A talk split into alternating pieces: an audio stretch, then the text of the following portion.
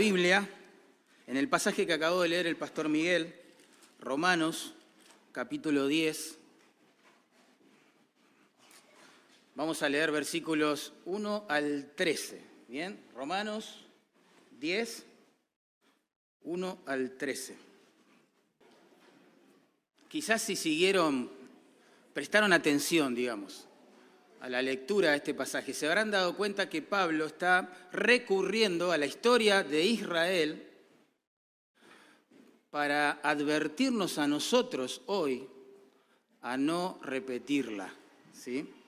Por eso el título de este mensaje podría ser ese, no repitamos la historia.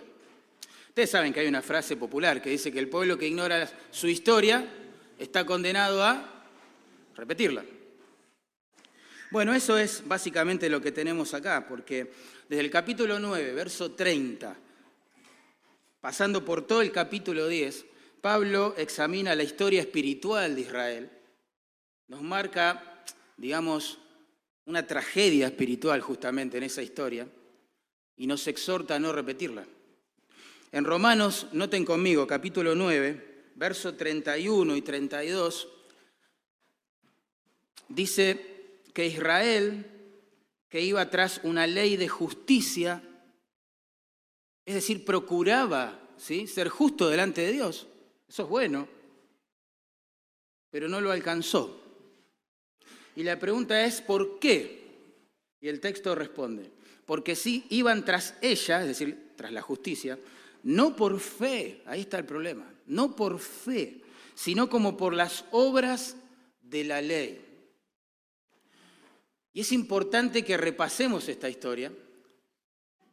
No sea que entre nosotros haya personas que la repitan. Que en sus corazones tengan el anhelo de vivir en perfecta santidad para alcanzar el favor de Dios a través de sus obras y se mueran cuando el Señor así lo diga y pierdan su alma para siempre. Eso es tremendo. Porque la justicia delante de Dios no se alcanza por obras.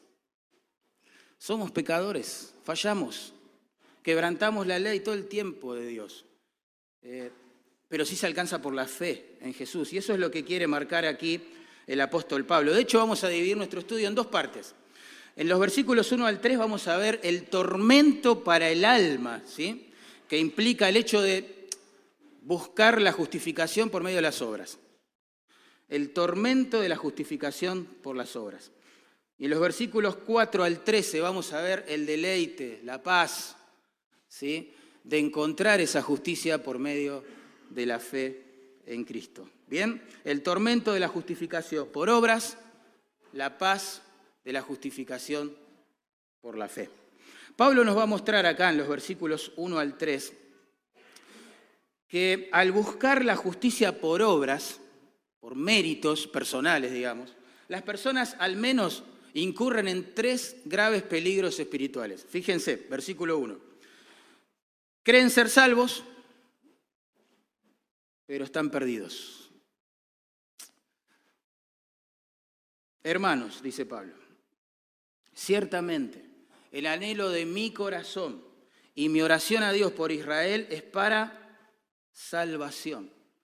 Ahora, Pablo está clamando la idea todo el tiempo por la salvación de sus compatriotas, ¿sí? de los israelitas. Pero la paradoja del contexto aquí es que un israelita religioso justamente se creía ser superior al resto de los mortales. Ellos pensaban, creían, tenían, se autopercibían como personas justas delante de Dios, porque eran celosos de su religión. Intentaban con honestidad guardar todos los rituales este, y los mandamientos, que no solo la ley de Moisés, sino también sus ancianos, sus rabinos les imponían. Y cuando Pablo escribe esto, está siendo como radical. A muchos de los lectores originales esto le habrá chocado, pero de una manera tremenda. ¿Cómo que oras por mi salvación, Pablo? Yo soy hijo de Abraham. Yo soy parte del pueblo escogido de Dios. Si hay alguien que puede ser salvo, soy yo. Y ese es uno de los peligros más grandes de aquellas personas que en su conciencia intentan llegar a merecer el favor de Dios por medio de sus obras, por medio de su religión. ¿Sí? Piensan, asumen que quizás, tal vez, cuando se tengan que presentar delante de Dios, pueden ser salvos, pero en realidad están perdidos. Están perdidos porque nadie va a llegar a Dios por sus obras. Un rabino muy conocido de aquel entonces dijo lo siguiente, en el mundo espiritual, Abraham está sentado a la puerta del infierno, impidiendo que los judíos circuncidados entremos en él. Fíjense, confían en Abraham, el patriarca, ¿verdad?, de Israel, confían en la circuncisión, un ritual, la señal de un pacto física, externa. Creen ser salvos, pero están perdidos. Y saben, una de las verdades más terribles que yo veo en las escrituras es que no todo el que profesa ser salvo, y está en un contexto cristiano en nuestros días, realmente lo es. Jesús describió esta tragedia que acabo de mencionar con estas palabras. Dice, no todo el que me dice, Señor, Señor, entrará en el reino de los cielos, sino el que hace la voluntad de mi Padre que está en los cielos. Tremendo. En un contexto cristiano, evangélico, no sé, bautista, lo que sea, muchas personas dicen, Señor, Señor.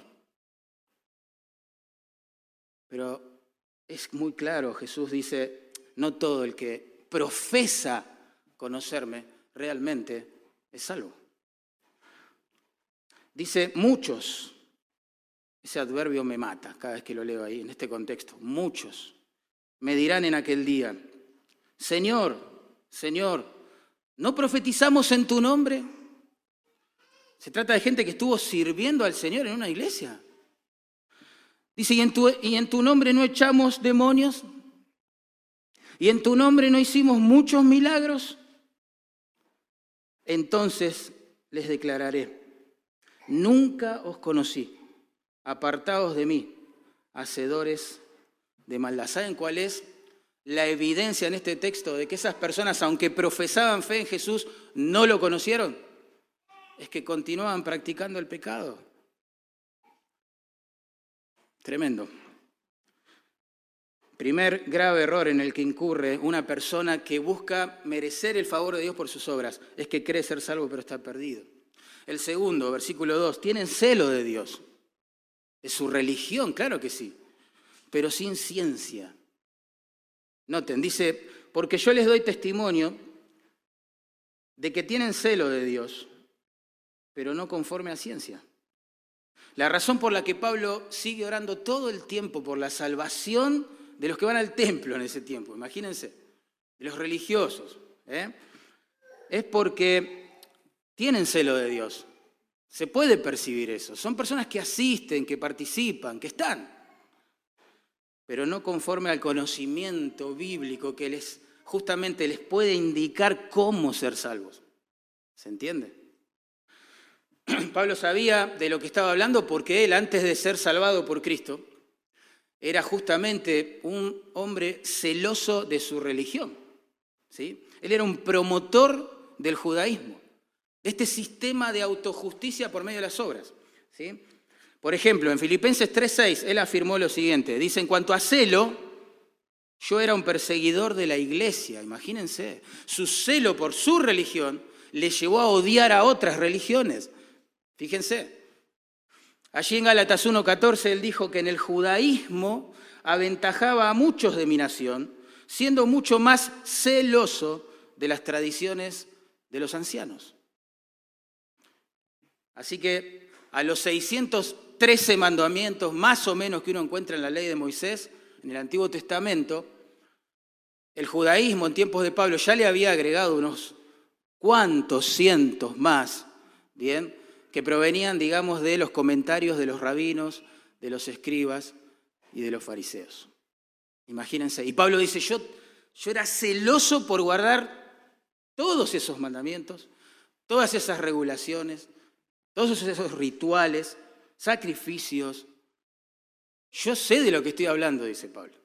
Confiaba en mis obras, confiaba en mi religión, confiaba pero ya no, ya no.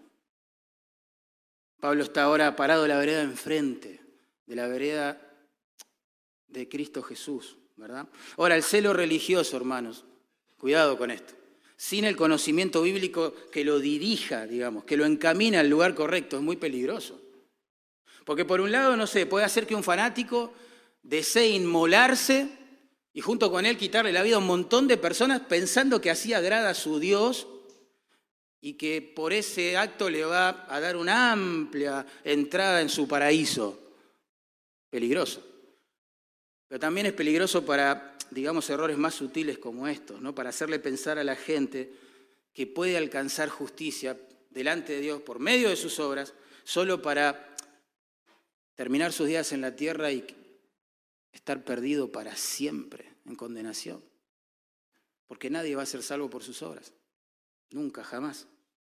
Tercer gran, gran peligro que enfrentan las personas que quieren eh, buscar el favor de Dios por medio de sus obras es que, claro, no les queda otra que idear, digamos, un, sistema propio, digamos, de justicia. Pablo, noten allí en verso 3, Pablo afirma que tienen celo, obvio, pero no conocimiento, y la razón que da es la siguiente porque ignorando la justicia de Dios y procurando establecer la suya propia, no se han sujetado a la justicia de Dios. Claro, ellos, buscando ser justos por medio de sus obras, sus rituales, su religión, etc., en el camino ignoran voluntariamente la justicia que Dios ofrece a través de Cristo y por eso no se sujetan a Él. No se sujetan a Él. ¿sí? Pero esto es lógico, porque si uno deja a Cristo de lado, y es honesto con su propio pecado, tiene que idear algo, tiene que inventar algo, algún sistema de autojusticia, quizás hasta que rebaje un poquito las exigencias de Dios, los mandamientos de Dios, y hacerlos más adaptados a nuestra realidad. Algo habrá que inventar, porque si no, ¿qué hago con mi pecado? ¿Quién va a resolver el problema que tengo en mi corazón, en mi mente, en mi mundo interior? Y eso es lo que hizo Israel. Es parte de su historia. Y Pablo dice, por favor, que no se repita. ¿eh? ¿Por qué? Esto es peligroso, porque la ley no puede darnos justicia, hermanos. La ley no nos puede salvar. La ley solo puede darnos un mayor conocimiento, conciencia de justamente nuestro pecado. ¿sí? Eso lo dijo Pablo en Romanos capítulo 3, verso 20, con estas palabras. Ya que por las obras de la ley ningún ser humano, vos tampoco, yo tampoco, ningún ser humano será justificado delante de Dios. ¿Por qué? Porque por medio de la ley es el conocimiento del pecado. Hermanos, la ley de Dios se resume en mandamientos, ¿verdad? Que forman una especie de parámetro objetivo para que uno pueda evaluar su justicia o su carencia de ella delante de Dios. Y hagamos ese trabajo ahora juntos. Por ejemplo, el primer gran mandamiento, según Jesús, es el de amar a Dios con toda la mente, con toda la fuerza, con todo el corazón, ¿verdad? Y con toda el alma. La pregunta que uno debe hacerse ante ese gran, gran mandamiento es, wow, yo amo a Dios con toda la mente, con todas las fuerzas, con todo el corazón, todos los días. Y para colmo de males, ¿no? La Biblia dice que el verdadero amor a Dios no es un sentimiento nada más. Es un comportamiento dedicado a guardar los mandamientos de Él. Entonces uno se tiene que preguntar, a la luz de ese gran mandamiento, ¿yo obedezco todos los mandamientos de Dios todos los días y lo hago por amor a Él? Si uno es honesto, debe decir, no, la verdad es que no. El segundo gran mandamiento, según Jesús, es amar al prójimo como a uno mismo, ¿verdad? Y junto con los rabinos de la época nos preguntamos, ¿qué? ¿A todas? ¿A todo prójimo, digamos? ¿Todas las personas? ¿Aún a mis enemigos? ¿Aún a aquellos que me lastimaron, que me dañaron, que me ofendieron, que trajeron dolor a mi vida? ¿A los extraños? ¿A todos? Sí, claro, a todos. Ese es el espíritu del mandamiento. Entonces uno debe ser honesto y decir, bueno, claramente yo no cumplo ese mandamiento. He fallado muchas veces, muchas. El tercer mandamiento del decálogo de Moisés decía, no tomarás el nombre de Dios en vano. Y te pregunto, ¿Usaste alguna vez el nombre de Dios en vano para expresar enojo quizás? ¿Para expresar burla? ¿Para expresar, para jurar? ¿Para aseverar algo que no era cierto? Pero bueno, suena más cierto si mencionas su nombre. El quinto mandamiento dice honra a tu padre y a tu madre. ¡Wow! Tremendo. Te pregunto, ¿trataste siempre, siempre a tu padre y a tu madre con un respeto elevado, con una obediencia consagrada, sinceramente? Si pensás que sí, tenés que preguntarle a ellos. ¿eh? El sexto mandamiento dice, no matarás. Y uno ahí puede sentirse justo y dice, bueno, yo no maté a nadie nunca, pero Jesús dijo que cualquiera, ¿se acuerdan?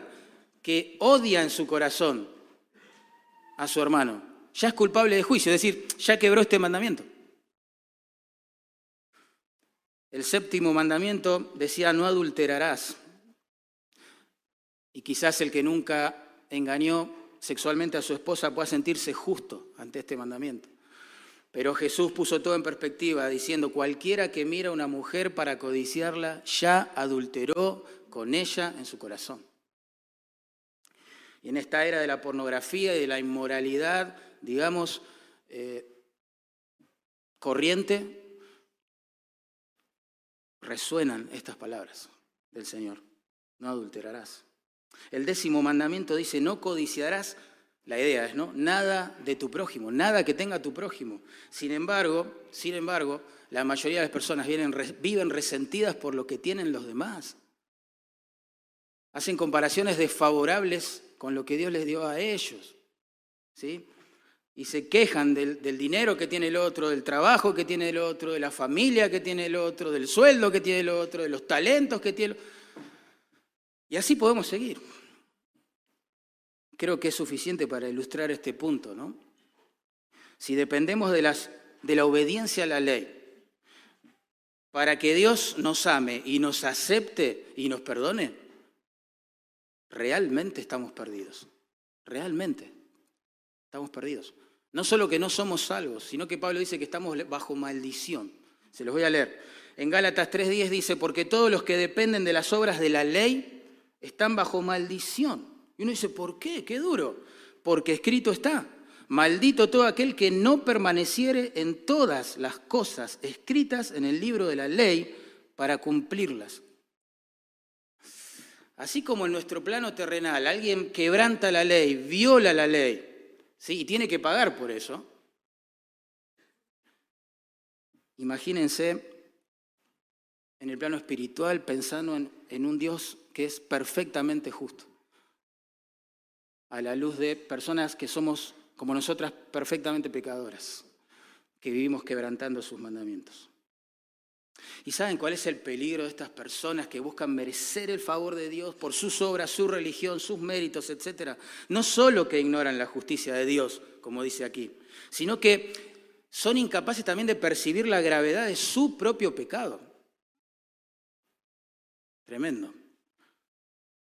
Por eso Jesús le dijo a los religiosos de su tiempo, los sanos no tienen necesidad de médico, sino los enfermos. Y aclaró, yo no he venido a llamar a justos, sino a pecadores al arrepentimiento. Qué buen ejemplo que dio el Señor. Imagínate si te estás muriendo de cáncer, pero vos no lo asumís, no te importa, no lo crees. El médico no va a poder hacer absolutamente nada por vos.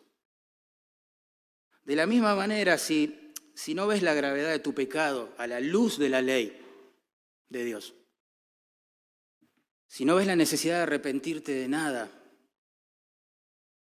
Jesús no querrá salvarte. Tremendo.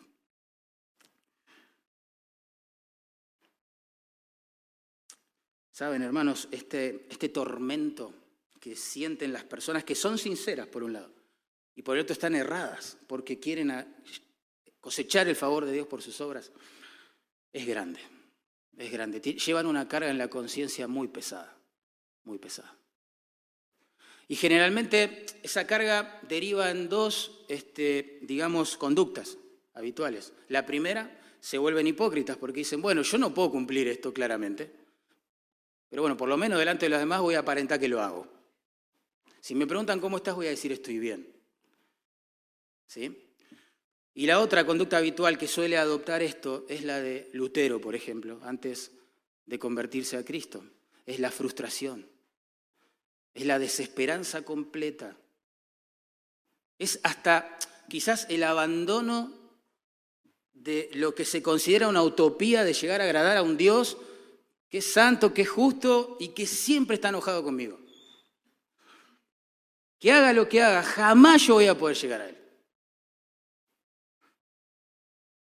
Lutero, dicen sus biógrafos, confesaba pecados seis horas por día, hermano. Ay, ay, ay. Seis horas por día.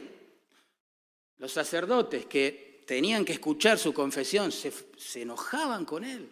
Algunos lo retaban, le decían, basta, cuando tengas un pecado serio para confesar, vení. Fíjate. Lo que pasa es que este hombre estaba perdido, pero era sincero, con su conciencia, con su corazón ante la ley de Dios y decía, yo no puedo agradar a Dios, no puedo. Las reglas, los rituales que le ponía la iglesia, los sacramentos, las penitencias, la autoflagelación del cuerpo, etcétera, nunca pudieron quitar el pecado de su corazón y tampoco el deseo por pecar. ese es el tormento, hermanos, de aquellos que son sinceros, pero que persiguen una justicia por obras. Y si vos estás en esa condición, yo te pregunto, ¿qué vas a hacer con tu pecado? ¿Cuántos mandamientos más pensás que tenés que obedecer para que se limpien tus pecados? ¿Ya pecaste? ¿Ya quebrantaste sus mandamientos? ¿Ya sos culpable delante del juez? ¿Ya mereces condenación? ¿A cuántas reuniones de la iglesia habrá que venir para que Dios me ame? No sé. ¿Cuántos ministerios habrá que hacer acá para que Él me acepte? ¿Qué tengo que hacer para que Él me acepte? Ya pequé, ¿qué hago con mi pecado? ¿Qué hago con mi culpa? ¿Qué hago con la conciencia? ¿Qué hago? ¿Qué hago? Y ahí viene nuestro segundo punto, hermanos.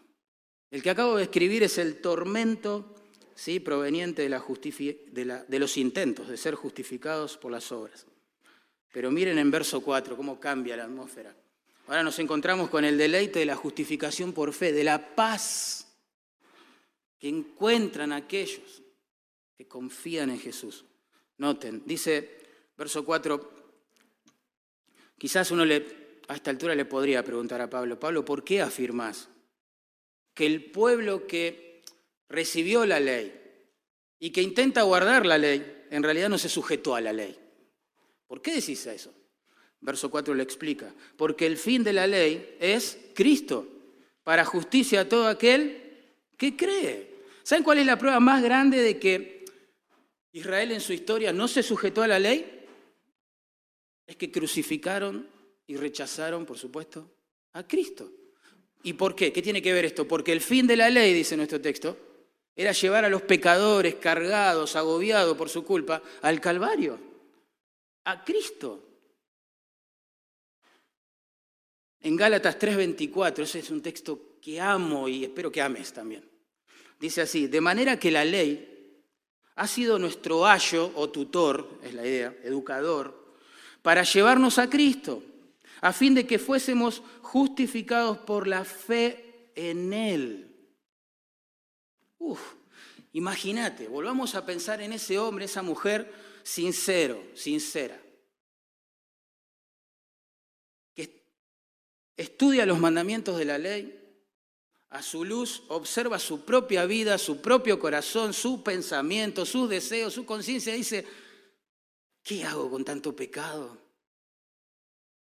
¿Qué tengo que hacer? ¿Qué promesa tengo que hacer? ¿Qué sacrificio tengo que hacer? ¿Qué buena obra tendré que hacer? ¿Quién me va a quitar esta carga? Pensemos en ese hombre, en esa mujer, que está así turbada, que lleva una mochila pesadísima en su espalda y se acerca a la ley y le pregunta, señora ley, ¿usted puede perdonarme? ¿Usted puede aliviarme esta carga de pecado que llevo en mi espalda? A la luz de estos pasajes y de lo que la Biblia en general enseña, la respuesta de la ley debería ser algo así. No, yo no puedo aliviarte la culpa de tu pecado, yo no puedo perdonarte, pero sí te voy a llevar a la presencia de aquel que murió, fue sepultado y resucitó para perdonarte. Porque el fin de la ley es llevar al pecador a Cristo. Ahí está. La misma ley que por un lado nos acusa, nos condena, nos muestra que la quebrantamos, que somos pecadores, etc., es la que nos muestra a Cristo, aquel que la cumplió a la perfección. Aquel que sí demostró ser perfectamente justo y obediente al Padre en todo, todo el tiempo. ¿Sí? Y noten, dicho esto, Pablo pasa a contrastar la naturaleza de la justicia que es por la ley con la justicia que es por la fe. Noten, verso 5. Porque de la justicia que es por la ley, Moisés escribe así, el hombre que haga estas cosas vivirá por ellas. Ese es el, vamos a decirlo así, es el evangelio que comunica la ley. El hombre que haga estas cosas, bueno, vivirá por ellas. Es decir, obedece todos los mandamientos de la ley y vas a tener vida. Pero la pregunta que uno se hace, ¿no? Siendo honesto, es ¿cuál es la buena noticia en este evangelio, comillas? ¿Qué buena noticia me trae? ¿De qué forma este tipo de mensaje a mí me va a aliviar la carga de mi pecado? ¿Se acuerdan? Hoy lo leímos. Eh, nadie jamás va a ser justificado por las obras de la ley delante de Dios. Quizás los hombres sí lo justifiquen, pero no delante de Dios. Estas que acabo de leer no son buenas nuevas de salvación, son, eh, digámoslo así, malas, viejas de condenación. Pero no el contraste, versos 6 y 7. Pero la justicia que es por la fe, dice así, no digas en tu corazón, ¿quién subirá al cielo? Esto es, para traer abajo a Cristo. ¿O quién descenderá al abismo? Esto es, para hacer subir a Cristo de entre los muertos. Miren el contraste. La justicia que es por la fe no le pide al pecador que haga cosas innecesarias o que no puede hacer. ¿Sí? No le exige al hombre, como dice allí, descender, digamos, al sepulcro para traer a Jesús de entre los muertos. Eso es lo que está diciendo Pablo. Y tampoco le pide subir al cielo y hacer bajar a Cristo al mundo. Vení, ayúdame, hace algo por mí. No nos pide hacer algo que motive a Cristo a amarnos. De ninguna forma la justificación por la fe nos dice que nosotros tenemos que hacer cosas para que Él nos acepte, para que Él haga algo por nosotros. ¿Se entiende? Totalmente opuesto al mensaje de la justificación por obras. Haz esto y vivirás. ¿No?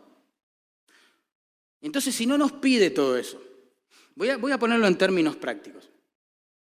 Si no nos pide ir a la iglesia para que Dios nos ame, si no nos pide orar para que Dios nos ame, si no nos pide leer la Biblia para que Dios nos salve, si no nos pide amar a Dios para que Él nos salve, no nos pide amar al prójimo para amar para que Él nos salve, o bautizarnos para que Él nos salve.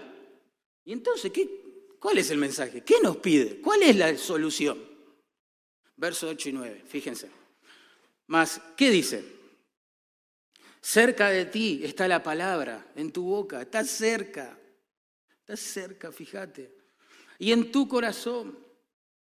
Esta es la palabra de fe que predicamos. A ver, que si confesares con tu boca que Jesús es el Señor y creyeres en tu corazón que Dios le levantó de los muertos, ¿qué dice? Serás salvo. Se caerá la mochila de pecado de tu espalda. Se habrá resuelto el problema de la culpa. Es una promesa. Serás salvo. Porque la justicia de Dios no se obtiene por las obras, sino por medio de la fe en Jesucristo.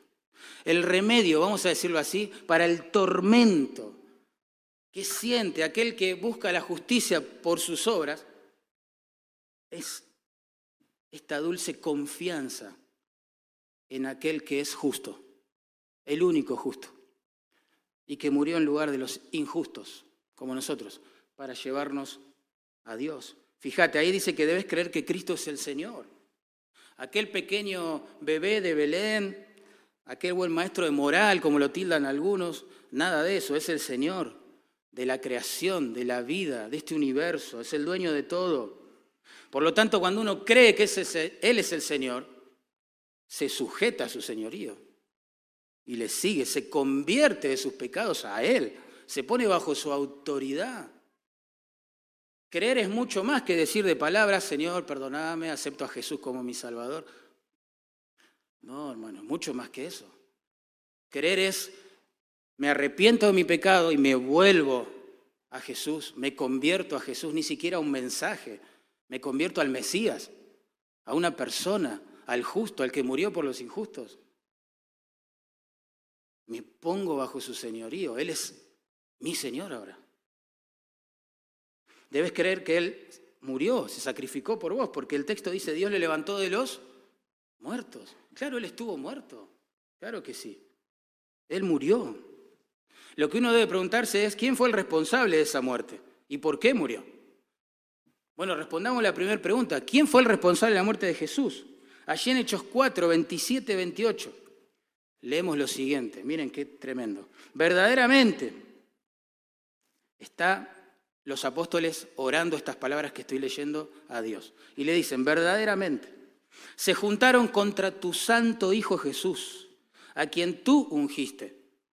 Herodes, Poncio Pilato, con los gentiles y el pueblo de Israel, cuatro actores, ¿no? Para hacer lo que tu mano y tu consejo habían predeterminado que se hiciese. Uf.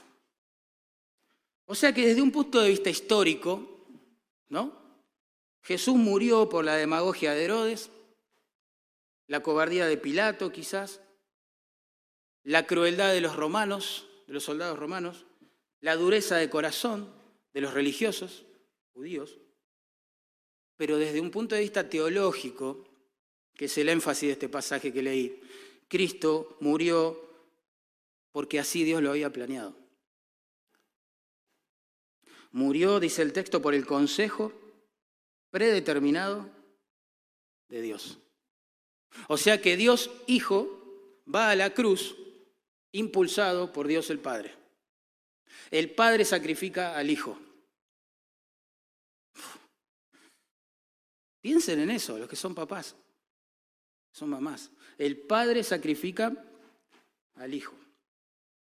¿Y por qué Dios haría semejante cosa? sacrificar a su hijo. Porque era la única forma de que los injustos, los que vivimos quebrantando la ley de Dios, recibiésemos justicia de alguien, fuésemos perdonados, amados, aceptados como hijos. Alguien tenía que morir en nuestro lugar. Porque la paga del pecado, así lo establece Dios, es la muerte. Y el que nunca pecó Dios humanado en la persona de Jesús, murió. Murió. De hecho, antes de decidir morir, pues si no, no moría en esa cruz, ¿eh? Pero antes de decidir morir en obediencia al Padre y por amor a su pueblo, Él dijo una expresión hermosa, dijo, consumado es, ¿se acuerdan? Consumado es. Eso significa en términos contemporáneos, acabo de cancelar esta deuda acabo de cancelar la deuda. Y uno se pregunta, ¿qué deuda canceló Jesús? la que tu pecado, mi pecado, generó para con la justicia de Dios. Nosotros pecamos, nosotros quebrantamos la ley, nosotros somos los deudores, nosotros deberíamos ser consumados y condenados. Pero el que nunca pecó se sacrificó por nosotros. En su justicia, Dios nos declara culpables y nos condena. Eso es justicia, no es crueldad, es justicia. Y en su amor, en su misericordia, paga, digamos, el precio de nuestra libertad, la fianza por los delitos cometidos por cada uno de nosotros en el cuerpo de su Hijo. Ahora, si Jesús hubiera quedado allí en la cruz y su cuerpo después, más tarde sepultado, sin vida, en una tumba, se acabó el cristianismo. ¿Por qué? Porque la paga del pecado es muerte. Y si él murió entonces, y ahí terminó todo, bueno, lo que quedó demostrado es que él era tan pecador como vos y como yo. Por lo tanto, su sacrificio no sirvió para nada. Volvamos a casa, no se bauticen, hermano, porque no tiene sentido, ¿no? Pero si él resucitó, entonces lo que quedó en claro a la vista de toda esta creación es que él nunca pecó. Y la muerte jamás iba a tener poder sobre aquel que nunca pecó. Por eso al tercer día, como él lo dijo, ¿no? Como lo decían las profecías, fue resucitado entre los muertos. Y hoy está vivo, victorioso, sentado a la diestra del Padre, gobernando este universo. Y él prometió volver a buscar a su pueblo, juzgar a las personas a la luz de esta ley que estamos hablando, condenar al culpable. Pero antes, antes de hacer todo esto, está llamando en su misericordia a todos los hombres, a todas las mujeres que están dentro y fuera de una iglesia, arrepentirse, arrepentirse de su pecado, arrepentirse hasta de haber pensado que por sus obras quizás podrían ser justificados. Arrepentirse por quizás por años, ¿no? Ignorar a Jesús y convertirse a Él por medio de la fe.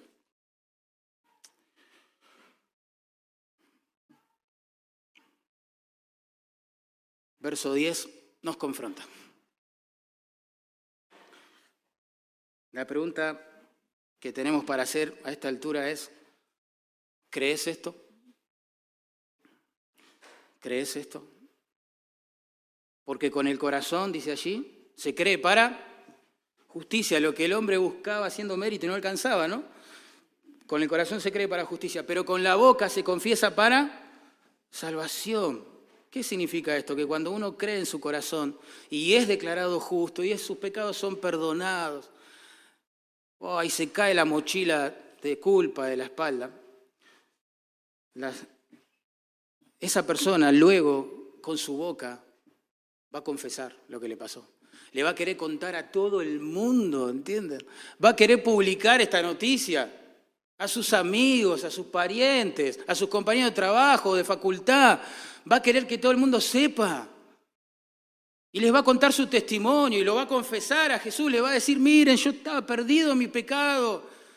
Quise aliviar mi culpa distrayéndome, pecando, entreteniéndome, desenfocándome, pensando que Dios no existe, que no es importante, lo que sea. Pero ¿saben qué? No pude aliviar mi culpa hasta que me encontré con el Calvario. Aquel que nunca pecó, que dio su vida por mí, yo ni había nacido cuando Él lo hizo y Él me amó de esa manera. Arrepentite, cree en Él, vas a tener vida nueva, perdón de pecados.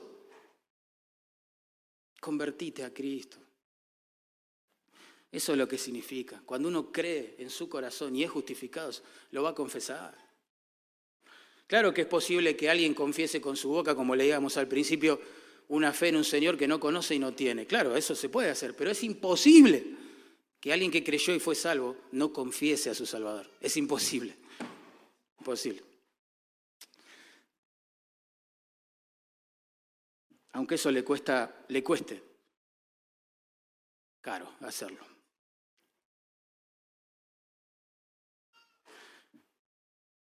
Verso 11. Pues la escritura dice, todo aquel que en él creyere no será avergonzado. Mira qué promesa. Si crees en Cristo, esto significa, no vas a ser decepcionado. Porque a diferencia de la religión por obras que hablábamos hoy, Cristo no decepciona. No, Él sí.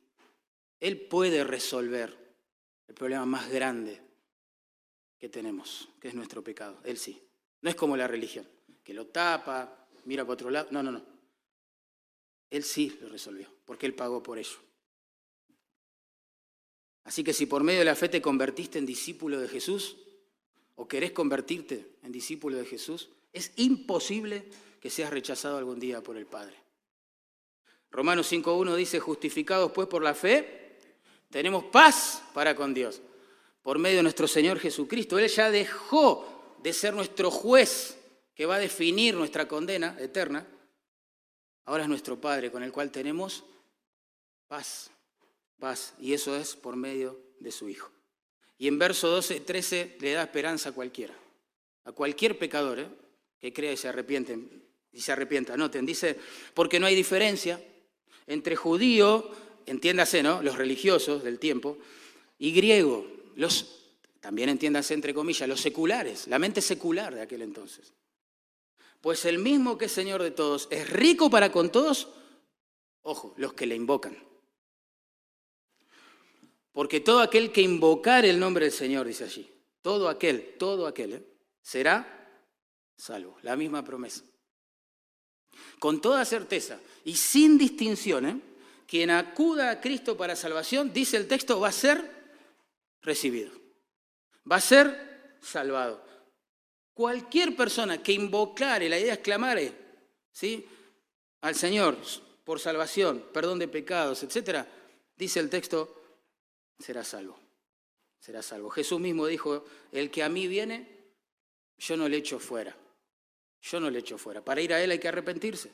Para ir a Él hay que confesar nuestro pecado. Para ir a Él hay que creer en Él. Para ir a Él hay que sujetarse a su señorío. Y esto es para cualquier pecador. Pues si me conocieras, pastor, no me estarías diciendo eso. ¿Sabe las cosas que hice en mi vida? Los pecados que cometí, las veces que fallé. Uf. Bueno, hay una historia en la Biblia que puede darte luz y esperanza. Unas quizás tres horas antes de que Jesús decidiera morir y entregar su espíritu al Padre, uno de los dos ladrones que fue crucificado al lado de él tuvo un cambio radical de corazón, de mente allí, y se arrepintió de sus pecados. Y le pidió a Jesús, acordate de mí Jesús, ¿se acuerdan? Cuando vengas en tu reino. En un segundo, así, la obra del Espíritu Santo, este hombre que vivió delinquiendo, pecando, arruinando su vida y la de otros seguramente, en un momento entendió, wow, Él es el Mesías. Él va a morir pero va a resucitar y va instaurar un reino. Tremendo. Acuérdate de mí, le dijo, cuando vengas. ¿Qué le dijo el Señor en respuesta? No, es muy grave lo que has hecho. Yo no puedo perdonar a personas como vos. Imposible. Imposible. Ni se te ocurra ¿eh? seguir hablando conmigo. ¿Qué le dijo? Hoy estarás conmigo Increíble. Esa es la gracia de Dios en acción.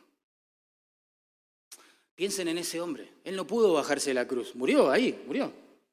No pudo bajarse la cruz. Él no pudo, digamos, ir a una iglesia. Él no pudo, digamos, bautizarse. No pudo. Él no pudo cantar alabanzas a Dios. Él no pudo dar sus ofrendas, no sé. Él no pudo estudiar la Biblia. Él no pudo amar al prójimo. Impresionante. Pero se arrepintió de sus pecados y confió en Jesús. Y pronto lo vamos a ver a este hombre. Lo vamos a conocer en la gloria. Si Dios salvó un ladrón tres horas antes de su muerte, quizás, puede salvar, como dice nuestro texto, a cualquier persona que se arrepienta de su pecado que se vuelva a Él, que confía en Él. Esa es la paz que trae la justificación por la fe. También puedes elegir el otro camino, obviamente. Yo no estoy acá para manipular una decisión. Yo solo presento el Evangelio, los hechos. Vos sos responsable delante de Dios de obedecer o no las demandas del Evangelio. Vas a dar cuentas vos a Dios por eso. Yo te aliento, te ruego, por experiencia vivida con el Señor, que nada, te, arrepientas y te conviertas al Señor. No importa lo bajo que hayas caído, Él murió por nosotros. Y yo les pregunto a los creyentes ahora presentes, ¿no? A manera de aplicación y para terminar. En una pandemia como la que vivimos, qué gran pecado sería, ¿no? El de poseer una vacuna eficaz y no distribuirla entre la población, ¿no? Y ver cómo la gente se muere en la terapia intensiva, vos tenés el remedio no haces nada, no te interesa, porque vos estás vacunado, ponele, y tu familia o tus seres queridos también, bueno, estás contento con eso. Sería terrible, ¿no?